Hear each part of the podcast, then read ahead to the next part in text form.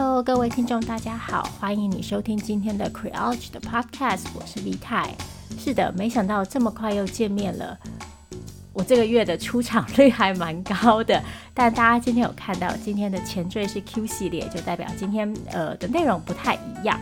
在今天节目开始之前呢，要先跟大家说明，就是今天的节目是由堡垒文化所赞助的。要特别跟大家说明这件事情，是因为大家知道嘛，就是 Creology 是一个非盈利的项目，除了我们的受访者会收到微薄的受访费以外，其他的制作人员是没有薪资的。但是今天这一集是我跟堡垒文化的一个合作，所以性质比较不一样，所以在这里要跟大家特别说明一下。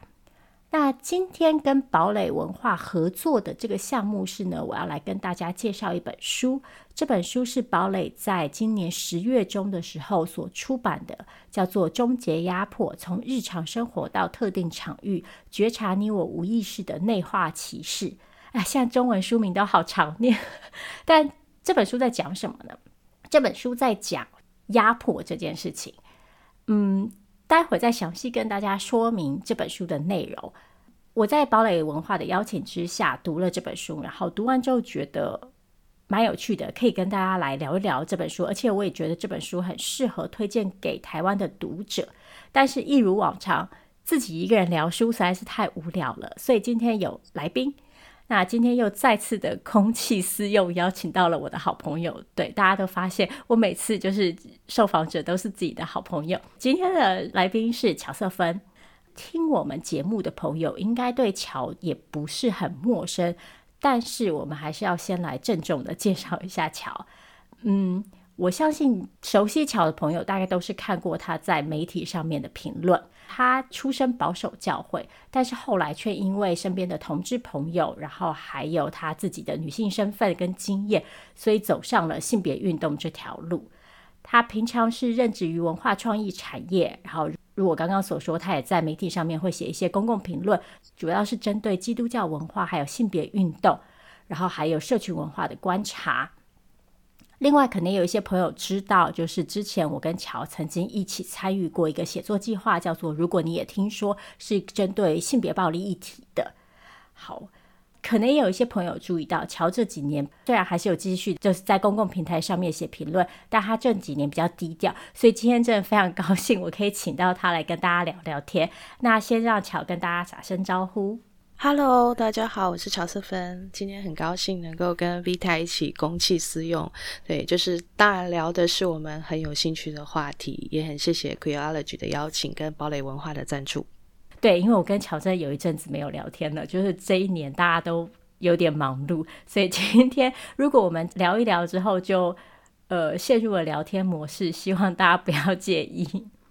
好，那让我们来迈入正题，今天。如前所说，今天的主题是《终结压迫》这本书。这本书的作者是政治学家和柏林交叉司法中心的创始人艾米莉亚·罗伊格。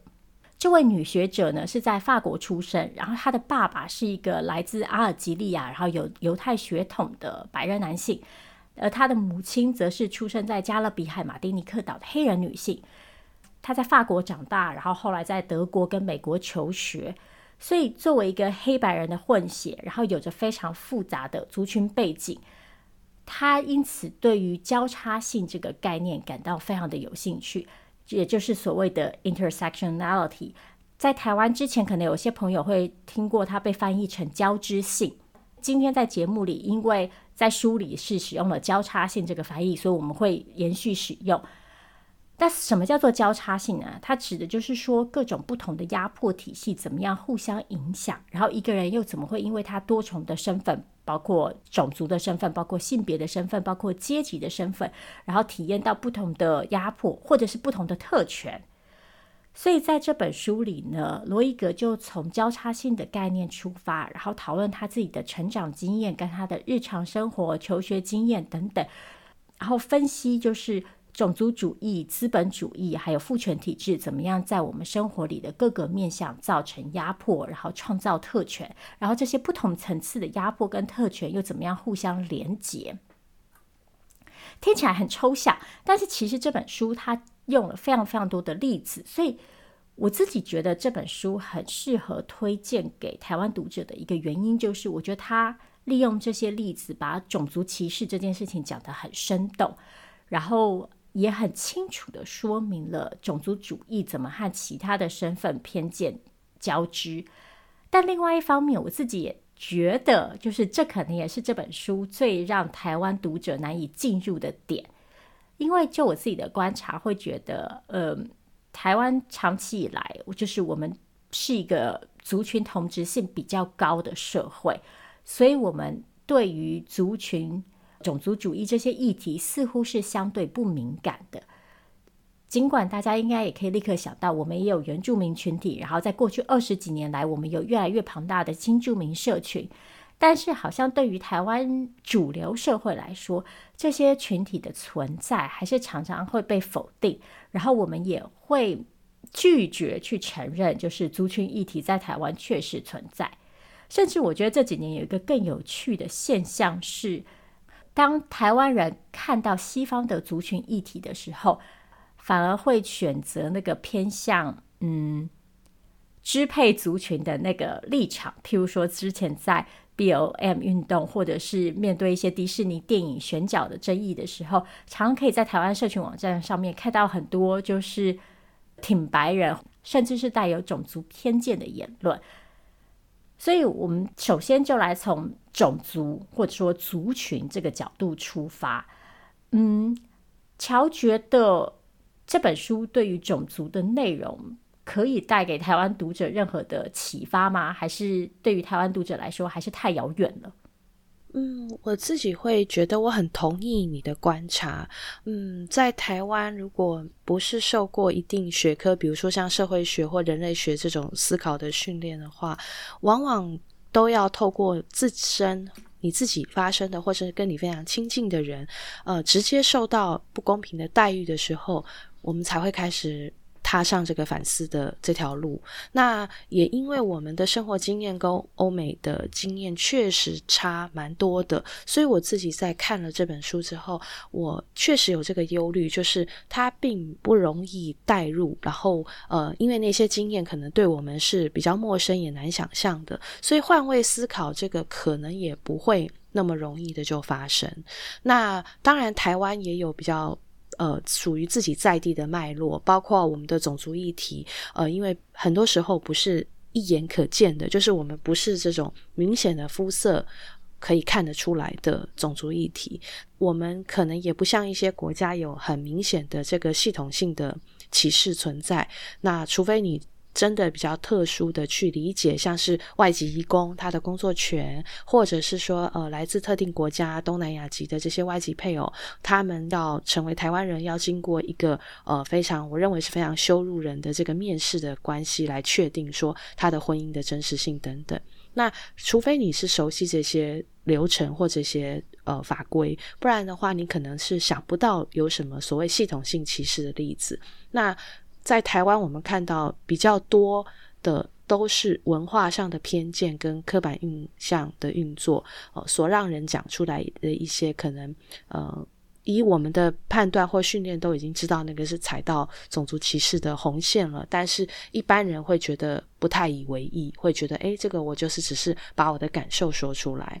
那另外，就像我刚刚前面提到，因为我们并不是很明显的肤色种族的这种差异，那在这个亚洲人的这个大伞之下，彼此的接续关系其实。是更隐微的，它比较不像是有白人在场的时候那么明显的接续关系，对。所以台湾人很容易会形成一种，就是我没有在歧视特定族群，我不喜欢的是特定行为。那如果你跟他指出这个其中的关联，或者是说这个关键的因素，其实在种族或者是在这种呃国籍的接续的话，呃，他们可能还会觉得自己是很无辜、很冤枉的。他。有时候甚至会觉得说，你指出这个东西来，是因为你眼睛里面有歧视，你才会觉得我在歧视哦。我完全没有这么想，对不对？就像以前我们可能在这些关于母猪教的争议里面也看到过的，他们会说：“哎，我没有歧视女性啊，我只是讨厌那些拜金的呀、公主病的呀，我讨厌那些什么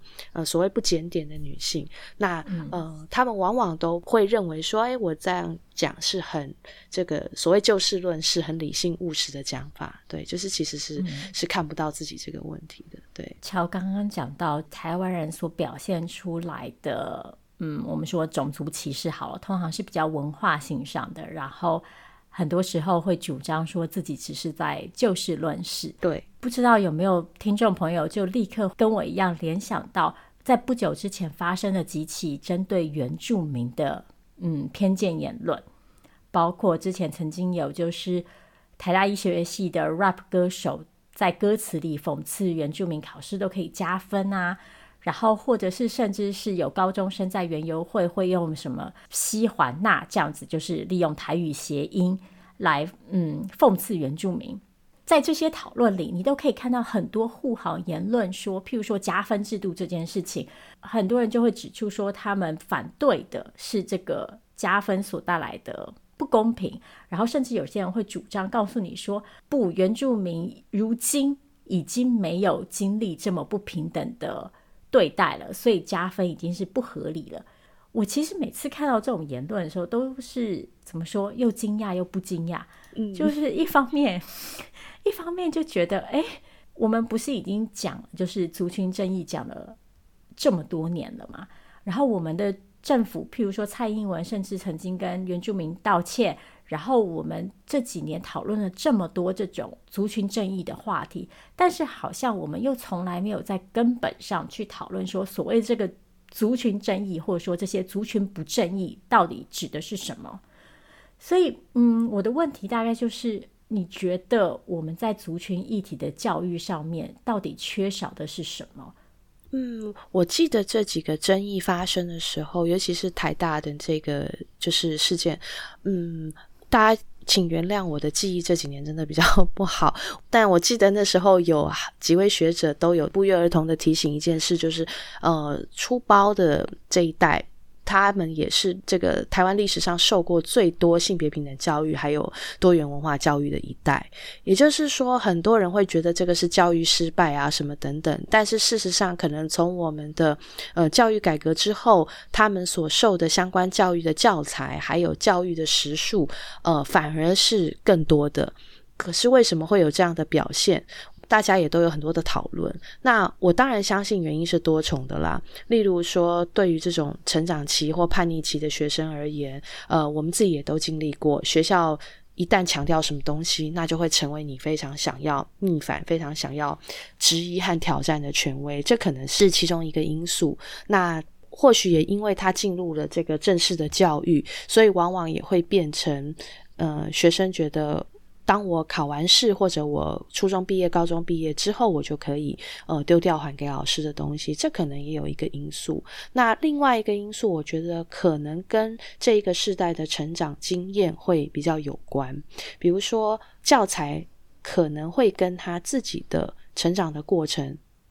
是有所落差的。例如在国中的时期，其实我们大概知道这个发展心理学的呃顺序的话，大概都能知道。同样年龄的男性和女性，差不多在国中左右这个阶段，女性明显会在智力啊、社交能力啊各方面的成长或成熟度是比同年龄的男性快一些的。那这个当然有各种的原因啦，我们就略过不表，不然的话，可能我们又要去呃很长篇大论的谈到这个呃女性和男性在教育过程当中是如何不同被养成的。但是这个这些差异确实不完全是呃所谓天生的。它有很多后天的因素，是那但是无论如何，这个继承的状况确实是形成的。包括现在，呃，女性可能越来越多会在国中和高中阶段，在课业表现，在各方面，他们的经验也好，他们这种呃对于自己生活的理解跟自在的程度也好，都是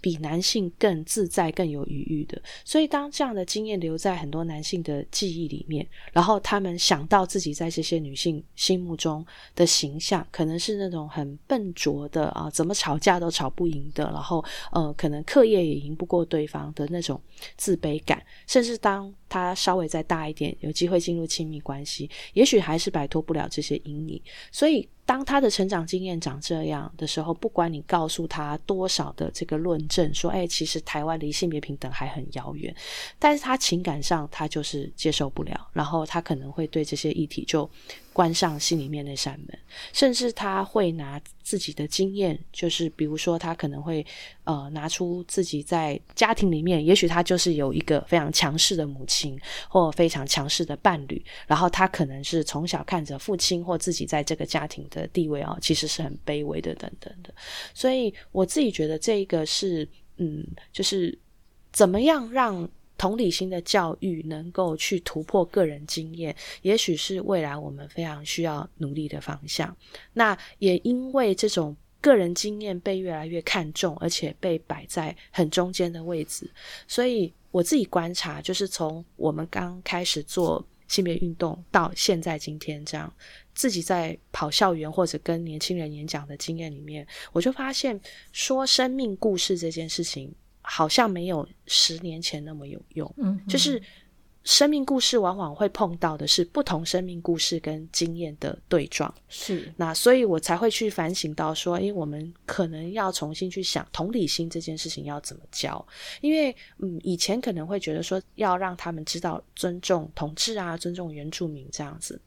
那可能我们说了这些生命故事，而这些生命故事它背后不只是历史，也是一个人的成长经验。但是现在的学生，他们可能会觉得，嗯，那个东西跟我没有关系。比如说说到原住民，像这一次台大的事件，很多回应里面就会说，哎，那个都是嗯几百年前的旧账了哦。你如果要翻这种旧账，你去找我的阿公阿妈，但是这不是我做的，他觉得我没有必要为现在这个情况买单。那我也很辛苦，如果你让。现在的我来为这件事情买单，你就是反过来压迫我，这个是他们的感受。那这个感受，你要先怎么去理解说这个感受，而又不让他们觉得说你是在对他说教。这个同理心的培养，就真的是考验。我觉得考验我们如果还在教育体制里面的人的的智慧啊，真的非常不容易。而现在的小朋友，他们。可能不管是课业压力也好，成长过程里面有因为核心家庭所受到的这种关注，或者是呃种种的各种各方面的成长的压力，或许他们也觉得自己没有那么多的余裕去理解他人的处境跟不易。所以我回想这段，我会觉得说，其实问题也许不在。教材这些东西，因为我们现在这一代教材，说实在已经是史上最佳了。教材设计看起来都很不错，然后也有很长足的进步。那当然，教育现场还是有很多的问题，因为老师们有没有足够的训练跟呃帮助他们的资源，那让这个教育的目的呃最终能够去达成，说每一个人都能够意识到，就是。去辨识出这些呃，我们举例的，不管是种族的议题，呃，是性别的议题，它背后其实挑战的是我们那种习以为常的接续。那我们到底能不能在这个教育的过程当中，形成对这个日常接续的反思。如果没有这种反思，或者没有意识到自己有一天也可能是那个跌出缝隙哦，被这个社会排除的人，那大概这样的教育很有可能就会沦为照本宣科，然后就是毕业之后可以还给老师的东西。所以我也在想。这种教育的失效，好像也不仅仅是台湾在面对的问题，蛮多国家的公立教育也都在面对同样的问题。嗯，那我们刚好又很缺乏对于在地的这种青少年文化或者是青少年受教育研究的范本，所以我相信这也许真的是学界未来很迫切的一个功课吧。那当然你说回过头来，我们作为成年人，年轻人。看着我们，他们都很聪明啊。就是当我们拿着教材在讲大道理的时候，可他一看到，就是发现说：“哎呀，你们成年人有钱有权就可以不用遵守这些规则，而且还可以赚到那大量的流量。那就是你凭什么叫我遵守这些规则，你只是欺负我是 nobody 嘛，所以他们也是会有这种反弹心理的。哎呀，乔刚刚讲到就是同理心，然后很多讨论最后变成个人经验的对撞这件事情，真是让我 太有感触了。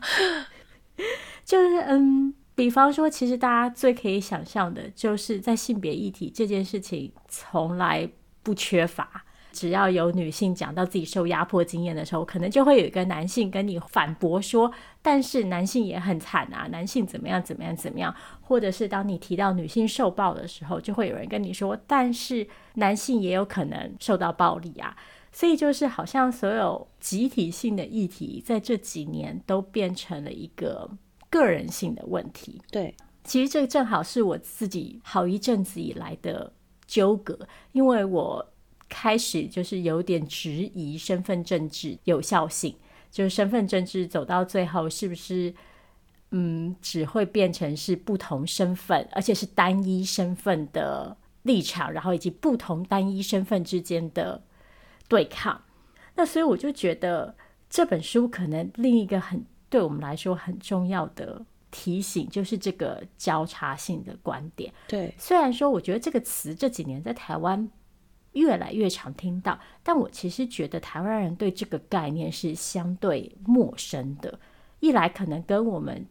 前面讲到，就是我们对于种族议题的敏感度比较低；二来我们对于阶级的敏感度好像也不是那么的高。对，然后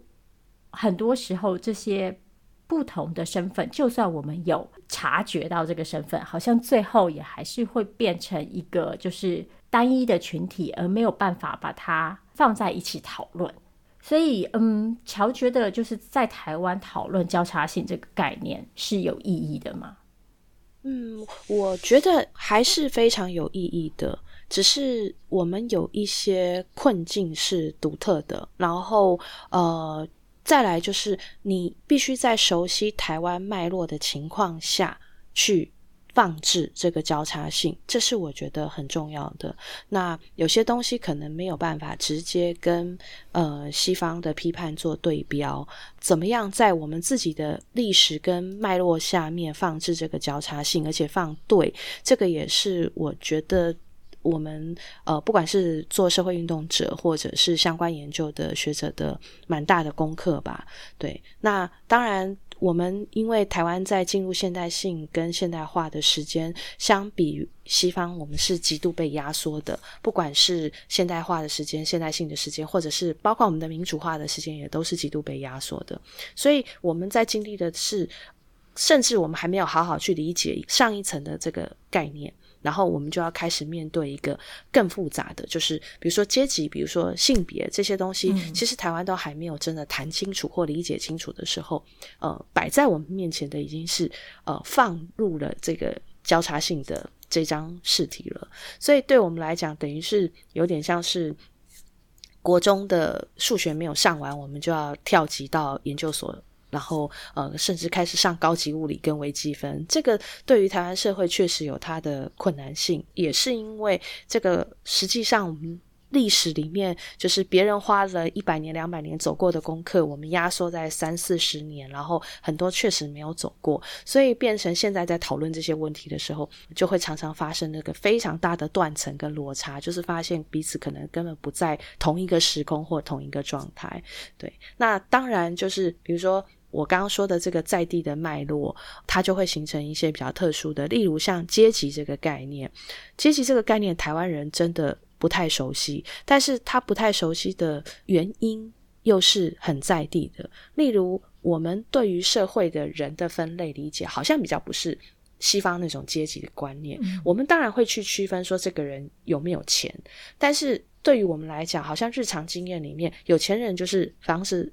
好一点，住好一点，车子开好一点，然后他可能存款比较多。可是平常我也看到啊，我隔壁的有钱人阿北穿着蓝白拖出来跟我一样吃路边摊哦，或者是他也是很喜欢去我买的那家手摇饮，所以我好像就不会觉得说他跟我之间有多么大的落差，或是一个遥不可及。那这可能也包括像台湾在城市空间里面，我们并没有形成那种很明显的所谓。郊区的富人区跟这个呃城市里面一些混乱的贫民窟这种，所以我们的日常生活经验确实是好像是融合的非常好。呃，只有在很少数，例如说，诶，谈到司法问题的时候，大家会说有钱判生，没钱判死，那可能就是在这种少数议题的时候，阶级好像是。会发生作用的，但是其他时候我们会觉得，嗯，大家相处得挺好的，好像没这种问题。那当然，另外可能你会看到医师啊或律师啊，在台湾社会是特别有发言权的，但一般人好像也不会从阶级去想，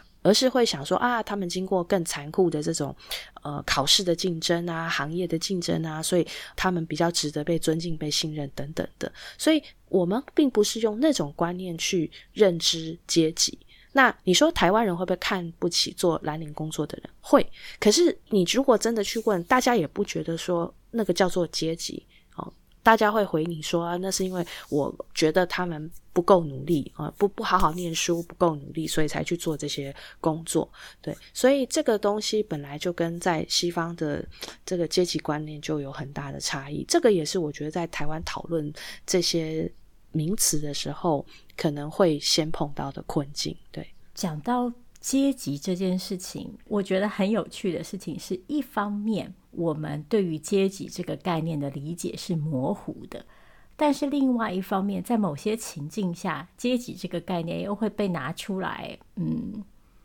标榜，对，或者说挡枪。我其实想用的是这个词，就是变成一个代罪羔羊。是、嗯、因为今天既然讲到了乔，我们当然就要来聊一聊性别的话题。那所以接下来我们就来聊一聊，就是性别跟其他我们刚刚讲到的种族也好，或者是阶级也好之间的交叉。那刚刚之所以提到阶级，就是我相信不少朋友这几年在讨论性别议题的时候，都听过一个词，叫做底层男性。对，比方说，如果有一首歌，或是有个带有性别歧视意味的创作，或者是笑话被说出来的时候，当女性表达抗议的时候，可能就会有一群人跳出来说：“啊，这是底层男性的趣味，或者这是这些对女性的不友善，嗯、是因为底层男性在约会市场中受到了歧视跟压迫等等。”嗯，我同意，在约会市场里。某些男性会因为不符合传统父权社会对于男性的要求而感到被欺压或者是不公平，但是另外一方面，嗯，我又觉得这个底层男性的使用很多时候是太过于空泛，而且嗯随意的。嗯，我在看这本书的时候，他其实没有太多讨论到亲密关系。但他让我联想到的事情，就是说，这个阶级这件事情如何被我们看待，如何怎么样被我们使用，然后我们怎么样去看待阶级跟性别压迫之间的关系。所以对你来说，你觉得这本书的内容可以帮我们厘清一些台湾社会遇到的这种当性别跟阶级之间交错的时候，然后出现的一种。所谓的某些性别问题只是底层的趣味，或者是说，甚至有些时候我们会把某些性别问题归咎成只是底层的存在。同时又反过来说，我也认为有些性别问题在不同的阶级当中是有差异的，譬如说家庭暴力。所以这本书可以怎么样帮助我们看待这些议题？嗯。我会认为，如果愿意好好读书、好好倾听的话，当然这些东西是有帮助的。嗯，但是我可能会稍微比较悲观吧，就是、嗯、呃，包括我前面讲到这个同理的问题，嗯、呃，在我们这个时代似乎会嗯更不容易建立。嗯、那当然。呃，如果先回到你前面谈的这个关于底层男性的这个论调，我非常同意你的意见。然后，这个也是我这几年来觉得非常呃讽刺的。每一次有人讲到底层男性的时候，我都很想问，那底层女性呢？嗯，就是底层只有男性吗？那底层女性的呃，这个情感的需求、情欲的需求，或者是他们娱乐的需求在哪里呢？有没有人用这样的方式去帮他们辩护，或者是把他们当做一个值得创作作品来为了这样一群人的这个有没有这样子的存在？这个是非常矛盾的事情了。对，嗯、那回过头来，我认为说。比如说，刚刚你也谈到，就是诶，家庭暴力之类的事情，确实，我有很多的研究分析都有显示，这个不管是经济条件，然后社会地位等等的阶级等等的因素，它确实都会对家庭暴力造成影响。可是，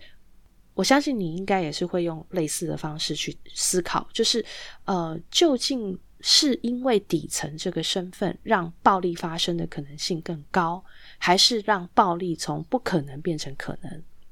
我觉得这个才是一个更需要问的问题，并不是说阶级或者是这个经济条件、社会地位在这个其中的因素不重要，而是这些因素究竟是作为一个加成因素的存在，还是更底层的因素的存在？这个东西是有必要去厘清的。那如果说阶级跟性别同样作为底层的因素，在同样的位阶产生作用，那我们。有没有去研究说他的这个各自的责任的百分比有什么不同？有没有一个更明显的影响力或占比？这个我认为才是比较负责任的讨论的方法或研究的方法。对，那但是当然我会比较悲观啦。我认为说，嗯，在伦理上把这些责任区分清楚是很重要的，但是同理心真的不是把道理讲清楚就能够产生的。这个这个事情，我觉得我相信你也很有同感，而且可能同样，我们这几年呃在做公共议题的时候，很大的挫折感其实是来自于这件事情，就是对于这件事情的明白，就是我把道理讲清楚，没有办法自动被转换为同理心。对，那我们也确实活在一个每个人都把自己的经验放大，嗯，然后呃用来作为这个我不愿意同理的依据。嗯，今天这个状态，我并不会觉得说是因为呃后面这个世代或者我们这个世代比较不善良，我觉得很有可能是因为我们。因为资讯更多，我们能够想到的面向更多，所以我们就更难理解有什么东西是我们的经验和想象还涵盖不到的。相对于以前的人来说，他们是比较单向度的。例如你在压迫者跟弱者之间，你要找一个同理的对象，那这个很容易理解嘛。比如说。你在面对君主专制的时候，你很明白，除非你重新投胎，而且还要刚刚好生在这个王公贵族家，不然的话，你就是属于被压迫的一方嘛。所以没有什么好选的，那个同理的对象很简单。但是现在相对而言不一样，就是社会有各种的管道可以达成所谓的翻身或阶级翻转。那周边有这么多各种的故事，所以人们可能就更有理由相信，我有机会成为其中之一，我不会是那个掉出这个。社会安全网的那个倒霉的人，所以同理不是不存在，只是他同理的对象和想象的方向不一样了。然后有些人也许是出于个性悲观与否、乐观与否的关系，或者是说我们可能都比较去回避这个不愉快的后果，所以更愿意把自己投射在强者或者是有希望、有机会的人身上。对，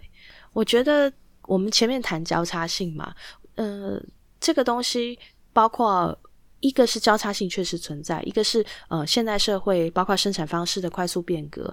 这个传统的身份划分渐渐也开始失效。比如说以前呃劳工运动里面很简单的劳资关系，那在现在呃有这种中阶白领的这个存在，我们有时候也很难去单纯的区分这种劳资关系。那性别里面的权利的变化也是如此，所以当变化这么快的时候。变相太多了，那一般人可能超出了他的想象跟预期，所以到最后，唯一有对于自己能够理解的就是你自己的经验，对，所以到最后就是呃，你会发现，当我们在吵底层男性的这些议题的时候，如果去问他们说到底什么是底层男性，我觉得他们可能也会有很不同的定义吧，对啊，就是比如说可能。也许对于研究者的想象，哦，是不是传统的蓝领劳动者？算是所谓底层男性。但是现在很多人说自己底层男性的人，他们很明显就明明可能是念了大学，然后工作也是白领，但是他会觉得，因为我一直交不到女朋友，而且他在现代这种生活里面，他的这个经济生活各方面，也许他会比那个呃蓝领的劳动者，尤其是这个有技术专业，然后呃有资历的这种蓝领劳动者更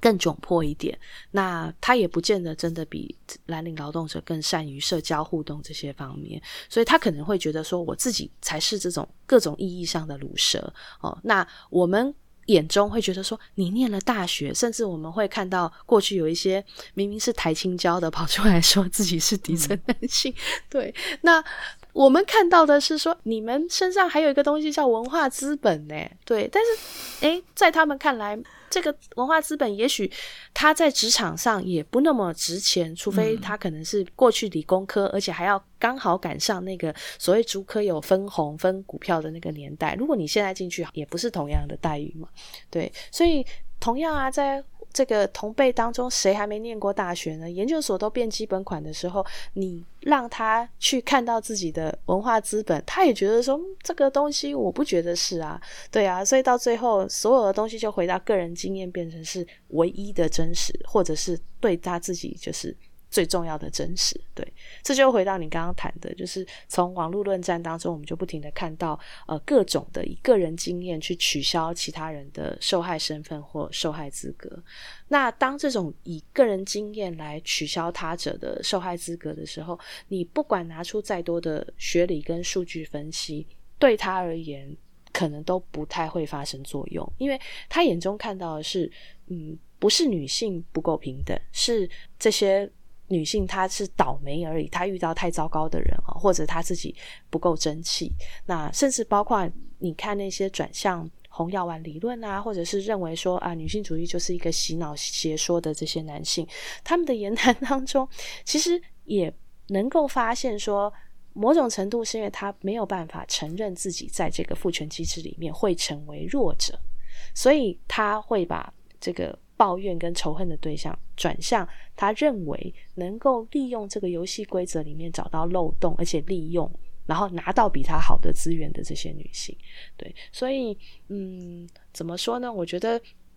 在交叉性当中，我很悲观的是，人们开始选择去看见那些就是不值得我同情同理的部分，那好让。对自身的经验能够继续维持一个，至少对我自己是一个真实，是呃对我自己来说更有效。所以这几年当然也有很多讨论，例如说，哎，我们是不是玻璃心时代啊？哦、或者是说，哎，教育里面的这些多元文化、政治正确，是不是让人更脆弱？我并没有那么同意这个说法啦。我认为是现实。当中这个同理心这份考卷，呃，从以前它可能是很简单的加减乘除，但是到了我们手上已经变成三角函数了，甚至是微积分了。所以这个已经是同时考验我们的知识、我们的理性，也包括我情感的负载能力。对，所以在这么复杂的交织的情况之下，嗯，我自己都必须承认，你看要一直维持这个反省能力，你就要不停的去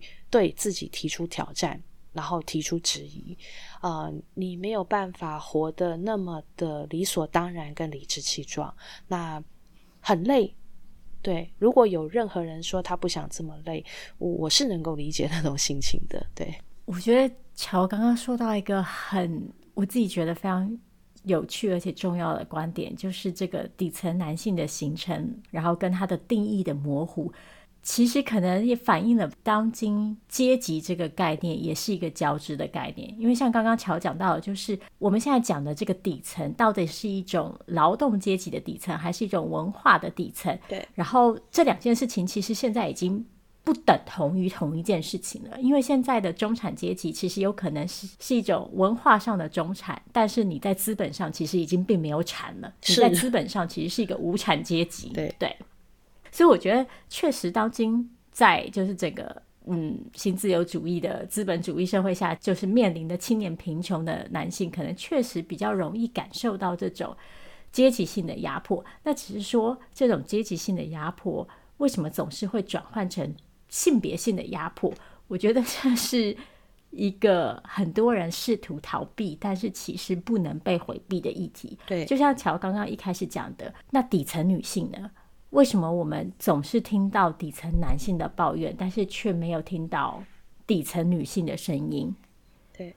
然后甚至很多底层女性其实常常面临的是一种嗯多层次的贬低。像譬如说新住民女性她遇到的，其实常常就是一种种族的、阶级的跟性别的三重交织的，因为来自全球南方的女性会遇到一种种族上面的偏见，然后他们的婚配对象可能常常又是指社会上属于传统上来说阶级地位比较低的男性，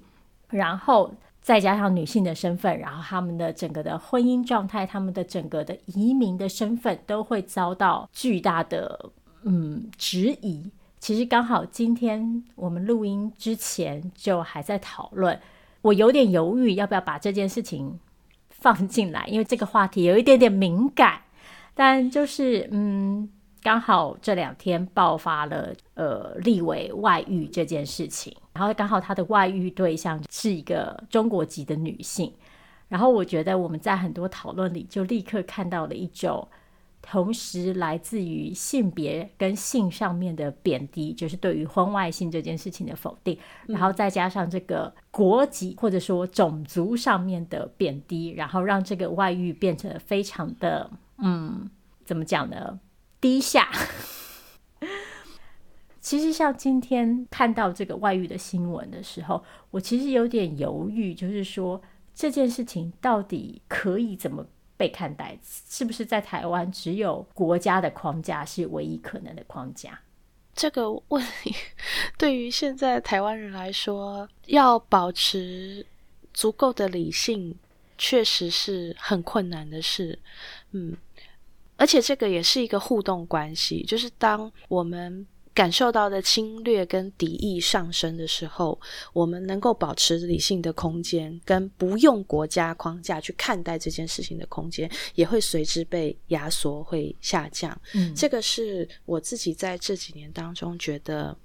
呃很大的遗憾。那但是我觉得，毕竟我们做性别，所以我们还是有义务去指出这里面。很根本的问题仍然是性别的，而这个性别的幽灵，呃，我觉得在这种所谓国家安全或战争的议题里面，会被格外残忍跟犀利的凸显出来。例如，如果我们先放下最近的这个例子，我们回过头一点点去谈这个战争里面。台湾也曾经有发生过的，像是呃，对于慰安妇的议题的讨论，就很明显可以看到这种幽灵是怎么作用的。因为像很多年来，这个关于慰安妇的讨论，终究绕不开说这个受害的慰安妇，这些慰安妇阿嬷们，因为是我们的女人，因为是台湾的阿嬷，她的受害才有了一个完整的意义，就是。在这些讨论里面，你很少看到把它当作是一个女性个体的受害来看待而已。它永远是附加在某一个国家或族群框架下，被另外一个国家和族群践踏的这样子的一个身份，才让他有那样子的资格获得全民的同情。而这种同情，甚至都还得。隔着漫长的时间，这些女性才能够得到。因为呃，战争刚结束的时候，我们也知道非常残忍的事情是，可能社会对他们的接纳度是很低的，信任度是很低的，会觉得说，毕竟你跟敌人同床共枕过，这种指责也是存在的。我觉得很困难，很困难是呃，即使是慰安妇这么样一个。嗯，可以说是很明显能够知道道德判断的问题。可是这些女性的受害者的身份，都是要隔着时空才能够争取到。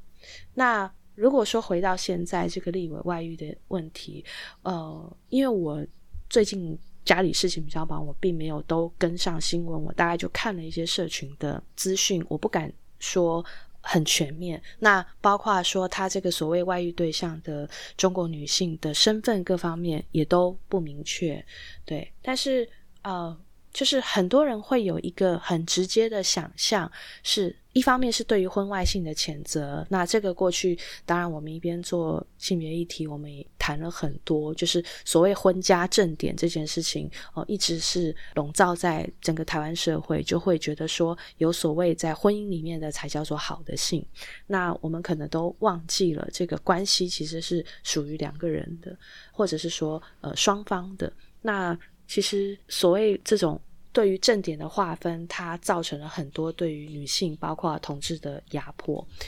这个可能我们就先略过不表。那回到这件事情本身来说，很多人会有一个想象，就好像说，因为他们是一个婚外情的关系，而婚外情的不道德的成分就会上升到他的工作或他的国家意识或敌我意识。就假设说，他可能会在。这个交往的过程当中，不慎的去透露了什么跟他工作有关的事情，或者是国家安全机密等等的事情。我觉得这个假设是本身就是一个非常性别的，因为同样你说一个做国防议题的立委，他也很有可能，比如说他去游泳的时候。如果真的是间谍的话，也可以偷了他的手机，然后呃去做了什么，装了什么软体，然后一样去拿到一些敏感性的资料，或者是说呃去安装了一个录音软体，间谍程式，让在他不知道的情况下拿到了很多资料，这些事情都是可能发生的。这与他有没有外遇这个行为根本没有关系。但是我们的想象好像就是在那种非常非常刻板的剧本哦，就一定会是一个。这个女性的这种所谓枕头风啊，哦，温柔乡啊，好像就一定会影响到国家的安全。那这个背后的想象，仍然有一个女人是祸水的这个古老又传统的想象。所以我还是会认为，拨开一切，这一题根本上仍然是性别的议题，只是我们。会把很多东西堆加在上面，呃，去回避掉这里面的性别的议题。当然，我并没有说排除说，诶，他确实真的是被一个这个呃中国间谍接近什么等等的。可是，即使是这个状态，就是为什么要用一个女性的间谍，而且是用一个婚外情的脚本来接近一个重要的立委，然后拿到一些资料，就是这整个剧本跟想象。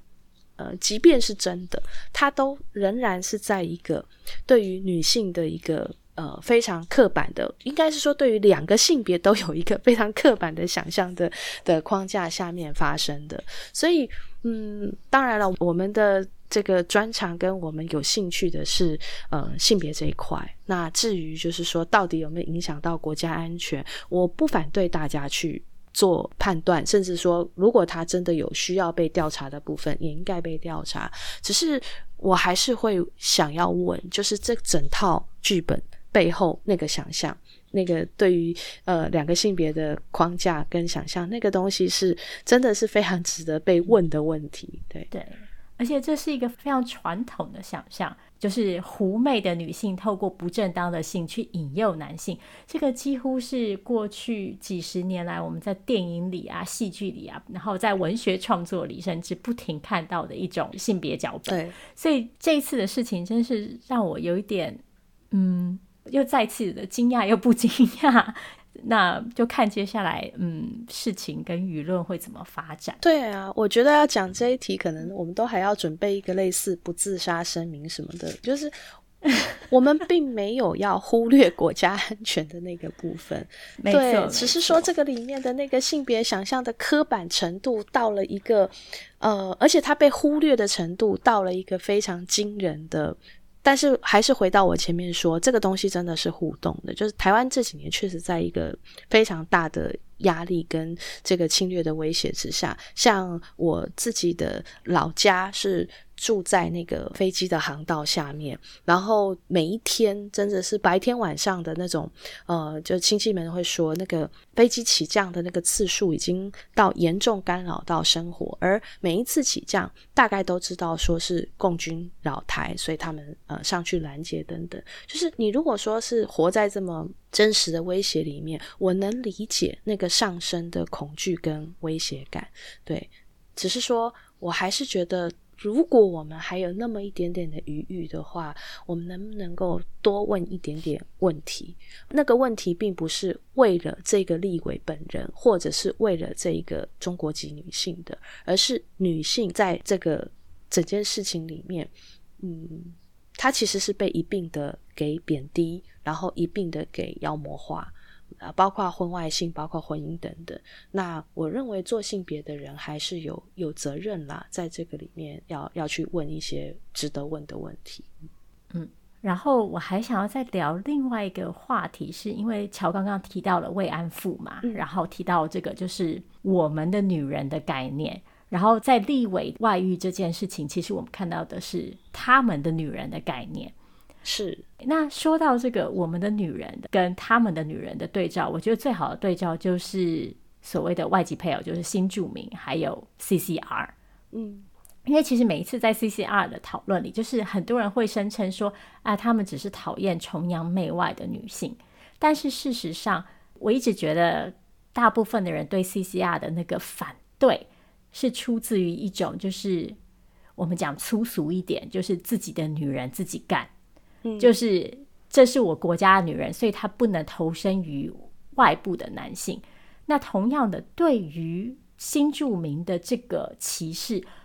我觉得也是某种程度来自于，就是你怎么可以去打刮胡哈，堕落到就是选择其他国家的女性？嗯，我觉得在台湾其实交织在就是性别跟族群跟。阶级之间的问题，其实比我们想象中的要多一点。对，但是像我们在讨论到，譬如说，不管是新住民也好，还是 CCR 也好的时候，我们常见的一个反驳方式，会是所谓的我称之为真爱论，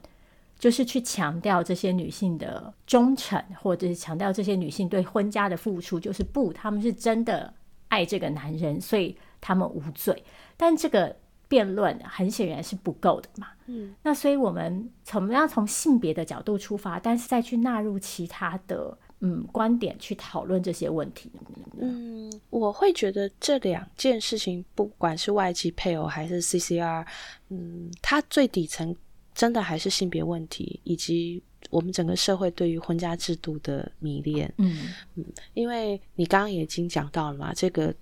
跟。呃，我们的女人和他们的女人的这个底层的想象跟逻辑是有关系的。嗯，再来一个是，嗯，这种辩护，比如说，哎，这些女性对于台湾的付出，或者是说，哎，其实她这个并不是因为 CCR，这个是真爱，这个仍然是我觉得牵涉到我们没有办法用平常心去看待情感或婚家的选择，那终究还是要。就是把婚家这个神话，请他请下神坛。如果我们可以把这种婚姻关系也当作是一种平等生活契约的话，那不管人家是做生意选择什么样的条件，他为了他自己这个做生意的需求，选择他看起来最好或最有把握的，那可能在你眼中不是那样，但是呃，正好是他的需求。其实这没有什么奇怪的，就是还是得去看到性别这件事情本身。啊，我们如何把女性当成一个这个承担生育跟家庭照顾责任的这样子的一个角色，以及男性是如何被要求你要成家、你要生子才算是完成你的男性尊严跟你的人性成绩单？是在这个因素之下，外籍配偶跟 CCR 才有了种族因素或者是阶级因素的这个加成。那包括阶级里面，比如说，呃，我们往往会认为男性更理想的。方式是往下一点点取嘛，那但是对男女性的话，又是被期待往上嫁。可是呢，这个往上跟往下呢，就是又不能够差距太多。差距太多太出格了，比如说女性哦往上的太多了，你就是会被怀疑是别有意图。所以为什么要用真爱论去反击嘛？那个反击的对象其实是叫做一个别有意图的想象。那男性虽然在婚姻里面的优位是被默许的，可是如果你太往下了，又会被视为就是说，哇，你连这个呃你自己这个族群里面哦最差的都看不上，那又会觉得说他们在这样的家庭关系里面，又同时去受到了这个自己族群里面对于这种选择的贬低，所以就像你讲的，它其实是交织在一起，只是这两者是台湾社会。一直会把它当成少数，然后不愿意去看到的议题。可是外籍配偶这一题，CCR 我们还能回避啦，因为毕竟真真的这样子的婚姻是比较少数。可是外籍配偶的话，呃，因为现在很多县市里面都发现说，可能一个班级有三分之一，甚至更偏向一点，有二分之一的小孩已经是新住民之子了。所以这个问题确实在台湾的未来。会受到更严厉的挑战。就我们社会一直用这种排外的方式，或者是用这样的角度来解读的时候，就像我自己就想到疫情那段时间，呃，当然很多人是支持政府采取必要的作为，可是当我们在看待这些必要作为的时候，可能。没有想到的是，台湾有这么多新住民之子，他们看到的是恐惧。那个恐惧背后是，虽然我的妈妈不是中国人，但是也不是台湾人。那如果这个社会这么觉得非我族类，其心必异。那我作为新住民之子，将来你们怎么看待我？这其实已经成为新一代新住民小孩的绕不过去的认同的问题了。所以，我们看到很多新住民的孩子，他可能会在学校隐瞒这个母亲的身份等等的。这个社会问题是已经渐渐成型，而呃，现在这个新住民之子最大的一代，其实都已经超过三十岁。那后面当然越来越多，所以我觉得这个是台湾未来不可能回避的问题了。嗯，最后啊，我想要嗯稍微聊一聊 Me Too 这件事情，就是毕竟这是今年台湾最大的性别议题了。嗯，那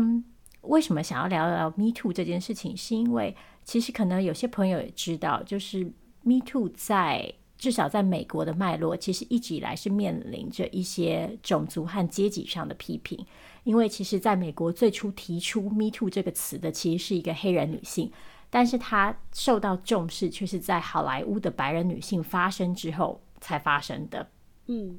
所以有些人就会质疑说，“Me Too” 这个标签，还有这个运动所采用的形式，就是在网络上这样子，是不是让它只局限于特定阶级的女性？就是你要有一定的资源，甚至你要有一定的表达能力等等的。台湾今年也爆发了 Me Too 的浪潮，然后如果我们检视这些比较受到的关注的案例，嗯，某种程度上好像也是比较集中在就是有特定文化资源的人，所以嗯，乔觉得台湾的 Me Too 运动也缺少了族群跟阶级的面向吗？嗯，我自己观察台湾还是会有台湾自己的脉络，嗯。第一个是台湾目前到现在为止，多数出面的受害者，她其实是所谓的一般人，都不是什么知名女性，尤其跟美国呃最大一波是在好莱坞的女明星站出来，这个会非常的不一样。然后呃，在韩国或日本的这个最受瞩目的案件，其实也都是呃有一个作为 icon 的一个女性可能出来。进行了控告，有一个司法的诉讼，然后这个非常关注的大的案子，然后才造成了一波浪潮。可是，在台湾这个现象也没有出现，就是我们是非常非常多一般的女性出面的控诉，到目前为止也没有产生什么谁是可以太代表这个运动的面孔或名字的。那另外一个。不太一样的现象是，呃，在台湾被关注的案子，往往不是因为受害人的身份，而是因为加害者的名望或者是身份，然后才会让他变成比较受注目的案子，包括这里面可不可以做什么政治的连结和操作啊，或者是说，呃，能够受到媒体分配的话题，例如说，这个被控告的加害人如果是艺人，呃，或者是说啊、呃，非常知名的曾经的这个中国的名誉领袖等等的，或者是文化圈的名人，这个才会让这个案子受到的注意力高一些。可是，嗯、相对很有意思的是。你如果去问大多数的人，我相信他们记得的并不是受害者的身份和名字，而是这几个艺人或这几个名人哦被控告了。对，那这个现象，我觉得到目前为止啦，与其去讨论族群或阶级的这个缺乏，我倒觉得说很遗憾的是，即使是在这样子的运动里面被记住的，就是。仍然不是这些勇敢站出来的女性，但当然，另外一方面，我又有点感到安慰，是她们没有被记住，因为她们没有被记住的另外一个嗯面向，就是她比较有机会回去过她平静的生活。如果太被记住的话，在台湾这样子的一个社会里面，对他们而言是很辛苦的。对，但是这其实是一个很矛盾的情绪，就是在这么样一个以女性的。经验和呃痛苦为最主要的动力的运动里面，或者是应该是说，在受害者以受害者经验为主的运动里面，我们记住的可能仍然是那些加害人，而不是受害者。对，当然，另外一方面，回过头就是台湾 Me Too 其实还是一个现在进行式，因为现在每一周我都还能够看到持续有。受害者的发生，对。那另外一种情况会被记住或会特别关注的是受害者的这个独特的身份，例如是学生哦。这个如果他们控诉的人，呃，虽然不是什么名人，但是他可能是任教了二三十年，他可能有很广大的受害族群，或者是他仍然是在学校任教的老师，这个也会嗯格外的受到注注意。对，那因为现在还是进行式，所以我会觉得现在去回顾这件事情，可能对我来讲会早了一点点，也许还需要一些时间，隔着一些距离再回去整理所有的案件，也许我们才能够比较归纳出一个属于台湾的更清楚的脉络，或者是说在这样子这一次的运动里面缺乏了哪些面向的反省。那你如果说到族群的话，嗯、我能够想到，就确实有原住民的艺术家被指控，或者是说也有原住民的受害者出来是谈自己在部落发生的经验。可是这件事情对于一般人来说要参与很困难的是，台湾过去在转型正义这件事做的真的不好。嗯，那也大家也因为知道做得不好，所以对于我们都不是原住民或不是那个部落的人，我们。会觉得自己好像很难找到在这样的事情上发生的位置，甚至连支持都是很困难的事情。除了转一个文之外，那这个也是属于台湾自己在历史脉络里面可能很特殊的地方。对，就是呃，作为所谓广义的汉人族群、非原住民的族群，我们。好像又没有那样子的资格跟位置去为这样的事情发生，对，所以这个也是未来如果在回顾台湾的民主运动，然后要讨论交叉性的时候，会格外需要去去注意到的地方，甚至可能在某一种身份政治的浪潮底下，像这一些反省跟批评，尤其是针对族群的特殊的阶级或族群的，嗯，很有可能也只能够留给。呃，有这个身份出身的学者，对这个我很难去说这究竟是不是一个好的现象，但目前看起来是这样。嗯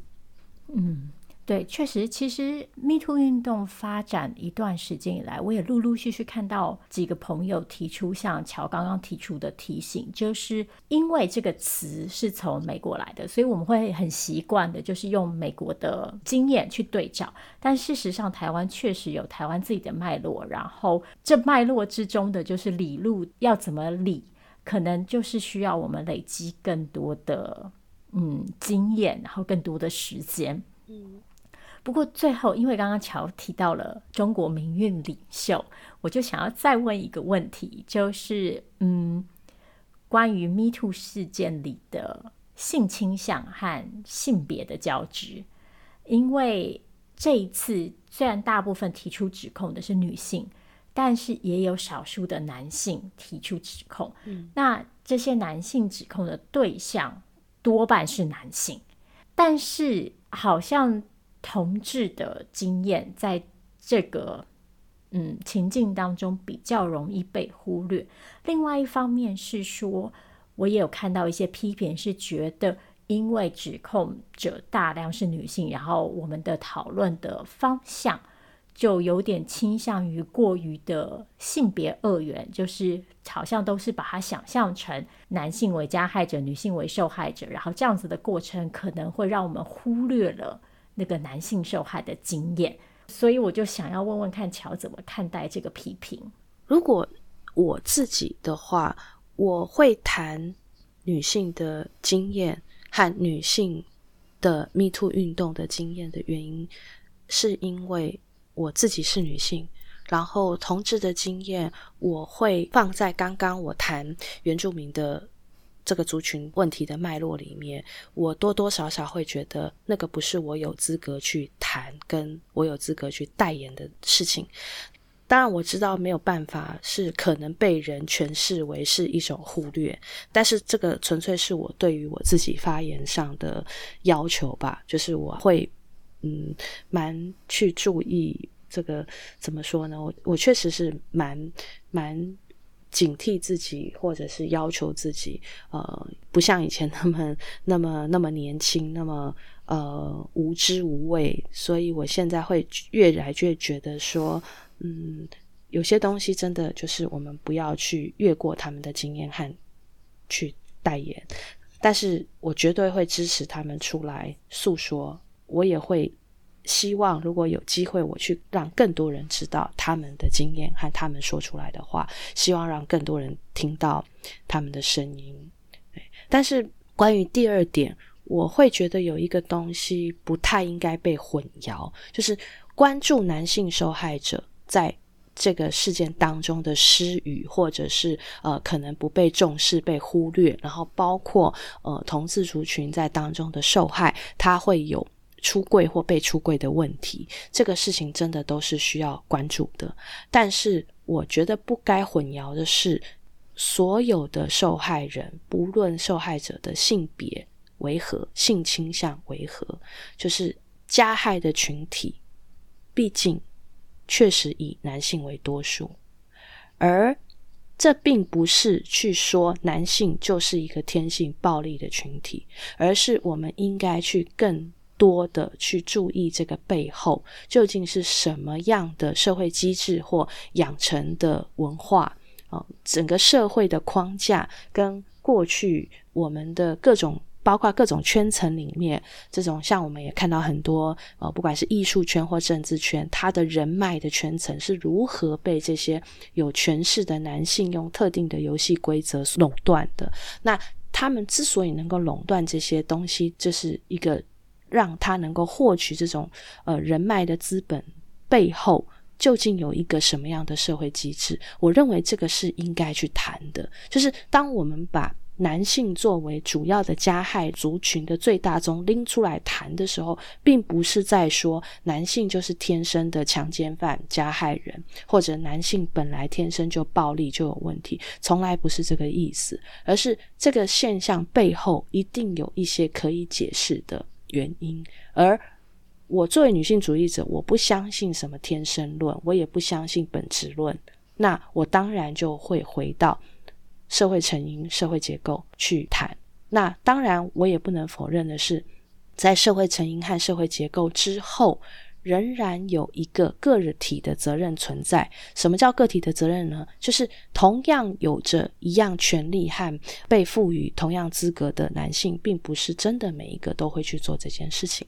那这个就是属于个人责任的层面了。可是终究那个个人责任的层面是受害人去对他追索的。我们作为公众也好，作为呃这个性别领域的研究者，或者是社会运动的倡议者也好，我们关注的始终是社会结构究竟给了这些加害人什么样特殊的资格或者是资源，让他能够不停地去。放大自己的 ego，然后去做出对于别人的侵害或暴力的行为。对，这个是我觉得，嗯，可能在这里面，如果真的有想要澄清什么的话，我会很想要谈这件事情。嗯嗯。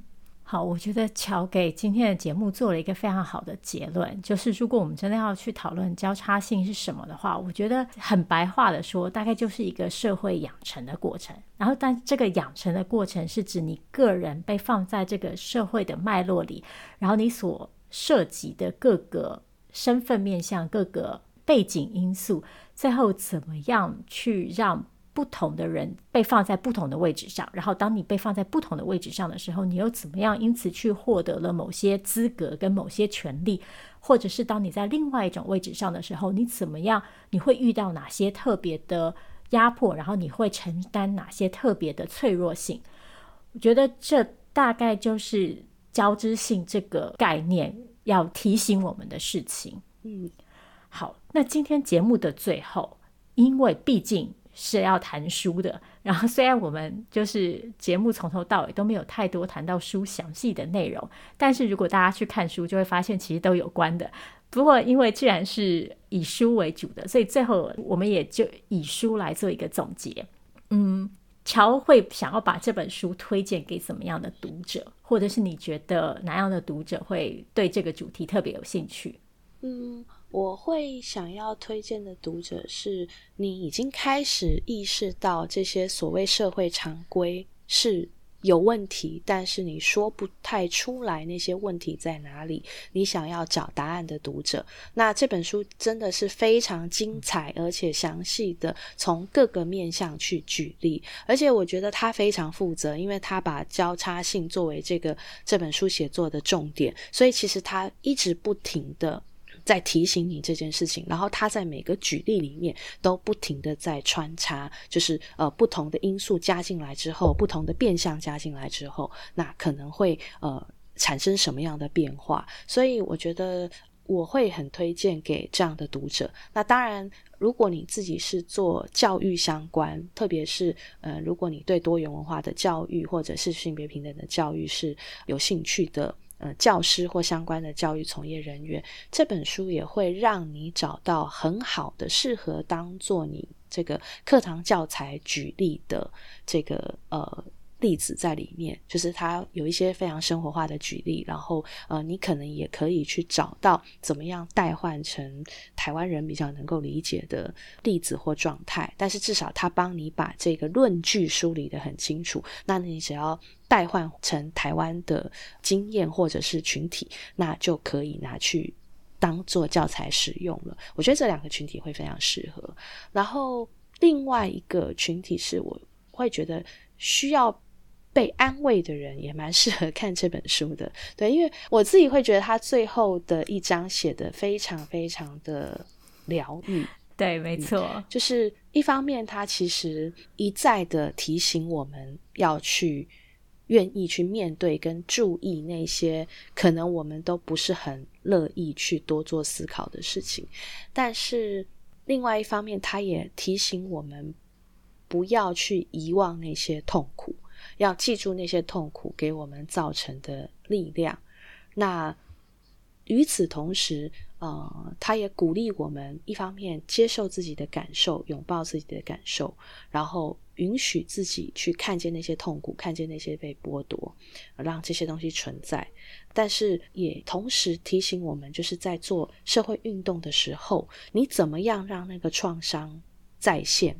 它是。需要在一个治愈的过程里面再现，因为如果说没有经过这样子一个治愈的过程，我们可能又会形成一个新的形态的一个没有意识的自恋。就像我们前面其实也谈到了，就是啊、有些人会自己搬底层男性的椅子坐啊，或者是说没有去意识到，其实呃自己的这个经验单一的经验，其实呃可能。并没有办法去理解或就是诠释到别人受压迫的经验等等的，对，所以我觉得第三种人是你需要安慰、需要疗愈，而且你是真的愿意在包扎伤口之后长出力量的人，就是你对于呃，不管是踏上社会运动或性别运动已经开始有点迷惑了、不安了，或者是失去方向的人，我觉得最后一章会让你应该会让你被安慰到。我自己看这本书确实是蛮受到安慰的，因为刚好也是在就是自己比较呃忧郁的一段期间，然后看完这本书，确实是得到了一些力量。嗯，好，那今天真的非常感谢乔来上节目，而且大家要知道，就是我中途就是离题了很多次，但是乔都可以给我们一个非常好的回答，所以就大家就知道他真的很厉害。对，然后就是。非常谢谢乔今天来上节目，然后我觉得今天为此报时长真的是非常的值得。那也希望各位朋友喜欢这一集的节目。如果你有任何的问题、任何的意见，或者是你想要敲碗球下一集，都欢迎你跟我们说。嗯，再次谢谢乔，今天就先跟大家说拜拜喽。大家晚安，很谢谢有这个机会跟大家聊聊天，也很谢谢 V 太，希望有机会再见。嗯，好，大家拜拜，拜拜。